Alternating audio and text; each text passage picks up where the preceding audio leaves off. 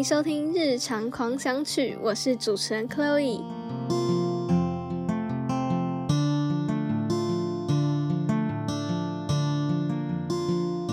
Hello，大家，这一集的内容想要跟大家介绍一本我自己非常非常喜欢的书，叫做《伤心咖啡店之歌》，作者是朱少林，是他在一九九六年的时候所出版的一本长篇小说。那这本书应该蛮多喜欢看小说的人都看过或是听过了，因为它算是台湾小说的经典之一。那先来介绍一下作者的背景。据说在写这本书之前，朱少林从来没有写过散文和小说，《伤心咖啡店之歌》是他的第一部长篇巨作，因此这也让他被誉为是天生吃这行饭的作家。那这本书也在两千零八年的时候销售突破了二十万本，甚至在二零一四年的时候出了销售五十万本的纪念册，真的是非常厉害，而且是一件很难得的事情。那我刚刚有说过，这本书是在一九九六年的时候出版的，当时的台湾正在经济起飞，各行各业的物质水平上算是亚洲四小龙之首。但那时候其实距离解严也才结束不到十年，所以社会上不管是生活还是思想都还称不上自由，反而比较偏向于保守跟压抑。但是对于当时的人，像是作者或是其他年轻人来说，他们一边生活在这样相对保守的社会。然后同时又受到西方文化这样自由文化的影响跟冲击，所以在讲到渴望自由这部分的时候，就会特别深刻。因此，《伤心咖啡店之歌》这本书就像引起了整个时代的共鸣一样，表达了当时大家对于自由的想象跟渴望。书里面充满了很多的存在主义，不断的在探讨何谓自由跟生命存在的意义。《伤心咖啡店之歌》的故事背景地点是设定在台北，然后主要写的是一群对于目前社会结构、然后价值观念以及不同生活方式产生质疑的一群年轻人。因为他们在这个资本主义社会中，如果不去认同现实社会的经济利益，可能就会失去工作、失去生存的空间。所以他们努力追求自己的理想和人生目的，但同时他们内心也非常向往的自由。就像书的封底介绍上，其实就有写到说，伤心咖啡店深蓝色的灯光存在于城市最晦暗的角落，一闪一闪，向每一个伤心苦闷的人招手。失去工作，失去爱情，在最伤心的绝境中，马蒂走进了伤心咖啡店，以一杯咖啡的代价，经历了人生中最混乱丰富的旅程。他看见了人间最浪漫壮丽的感情，他也看见了世上最孤独无情的人，挣扎着找寻生命意义的漫游者，还有无药可救的暗恋狂。他们都敢于用生命做赌注，来换取一个出口。而马蒂找到的出口名叫自由。那这里讲到的马蒂就是其中一个主角，故事也是在他意外走进伤心咖啡店之后开始的。马蒂的个性属于比较规矩的类型。他虽然内心渴望自由，但是却因为他太在意别人的想法跟眼光，所以导致他常常无法随心所欲的做自己喜欢的事情。就像现实生活中的很多人一样，常常可能想做什么，但是又害怕别人异样的眼光，所以就没有勇气跨出那一步，然后真正的去实行，所以就这样继续顺应着过生活。其实看到最后，我们也可以发现，虽然马蒂一直以为绑住他的是台北这个城市、这个现实的社会，但其实真正绑住他的人就是他自己。再来，六位主角中算是故事的中心人物的人就是海安。海安他是一个标准的人生胜利组，或是就像是我们常听到的那种高富帅，有着所有让人羡慕的条件。在故事里，所有人都喜欢海安，甚至可以说是所有人都爱着他。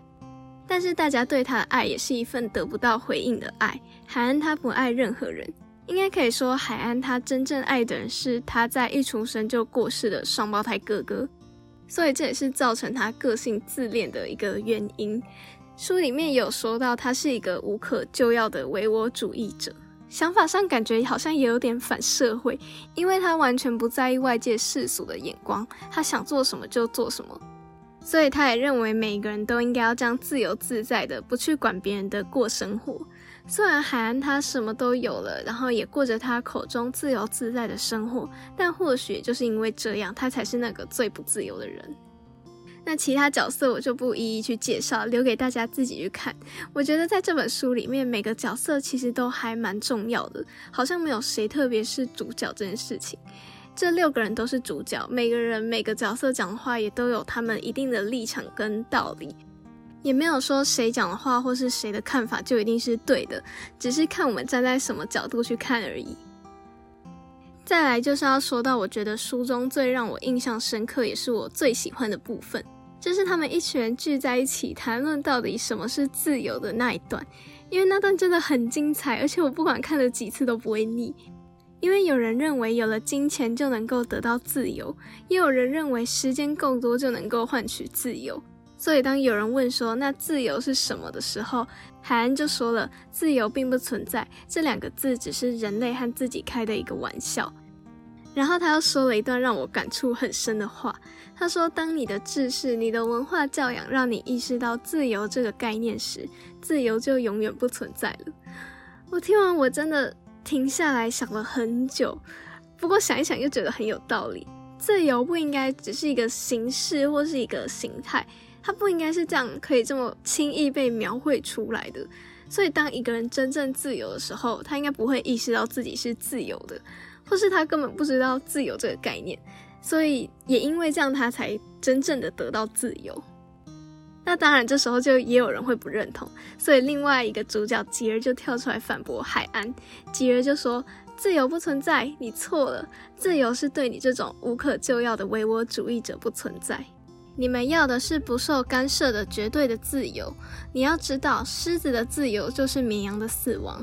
只有适当的约束和自治，大家才能一起存活，而且很自由。”然后接着他又说：“自由来自爱，不是人与人之间的情爱，还包括对一切理想的追求。当你心中燃起那种火一样的热情，在自己的意志驱动下，全心全意、不顾一切阻碍的去追求，别人非难你不怕，环境阻挠你不怕，因为你已经完全忠于自己的意志，那就是自由。”吉尔的立场很明确，感觉也比较符合现实生活中大家认知的自由。因为海安说的虽然听起来很有道理，但似乎也有点太过于理想化自由这件事了。他认知的自由感觉有点太崇高了，就是听起来有点太神圣的那种感觉。那听完他们两个不一样的论点，不知道大家比较认同海安还是吉尔说的？不得不说，这一段对于自由的辩论，作者真的写得非常精彩。当然，内容也不止我提到的这些，只是听完他们对于自由的看法以后，大家也可以想一想：你真的认真想过什么是自由吗？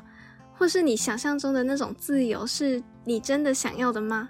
还是只是因为大家都说那是自由，所以你就跟着觉得那就叫做自由？就像故事里，到最后马蒂发现他要的自由，其实就是他什么都不要。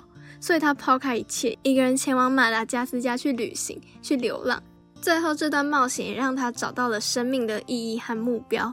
也许自由根本就没有所谓的答案，谁说自由一定要是怎么样的样子呢？我觉得《伤心咖啡店之歌》这本书有太多值得去思考的地方了。老实说，我看完之后其实心情还蛮沮丧的，但是它又有那种可以让人一口气读完的魔力。当时我第一次看这本书的时候，是在我高一的时候。那时候我对自己的未来很迷惘，我不知道我到底适合做什么事情，然后我也不知道我想要的到底是什么。所以那时候我妈就拿了这本书给我看。那看完以后，虽然有点沉闷，但是心里是满足的。我觉得不管是在什么样的心理状态下，其实都很适合读这本书。就算不去思考生命的目标这种听起来很抽象又很遥远的事情，你可能也会发现自己一直以来追求的其实并不是你想要的，或是突然恍然大悟，发现原来你一直都在过自己想要的生活，只是把梦想想得太伟大了。其实它并没有这么困难，这么复杂。或是你也跟马蒂一样，太在意别人的眼光，想东想西，最后什么都没去做。别人觉得这样比较好，那你就这样做。别人觉得这样不好，这个工作不适合你，那你就放弃。从来没有问过自己真的想要的是什么。就像书里说到的，是不是因为我们在城市里看不到星星，所以我们都弄错了？以为一辈子很漫长、很严重，一定要拼命争出个名堂。结果呢，每个人到最后都活得一模一样，可是却又十分茫然、疲倦不堪。那我觉得，不管你看完以后是什么感受，我都很推荐这本书，因为它可以帮助我们去思考一些自己可能都没有注意到的盲点。故事里也用到了很多象征跟暗示的手法去描写，书里有很多我觉得很棒的人生哲理。为自己而活，也是我觉得这本书带给我最重要的一句话。最后，我真的很推荐大家有空可以去看看《伤心咖啡店》这本书。那这集就到这里喽。如果你听完以后有什么感想，或是有什么想对我说的话，欢迎留言让我知道。也可以跟我分享你对于自由或是人生目标的看法。那最后，谢谢你们的收听。喜欢的话，记得订阅我，也别忘了按赞留言哦。下次再见，拜拜。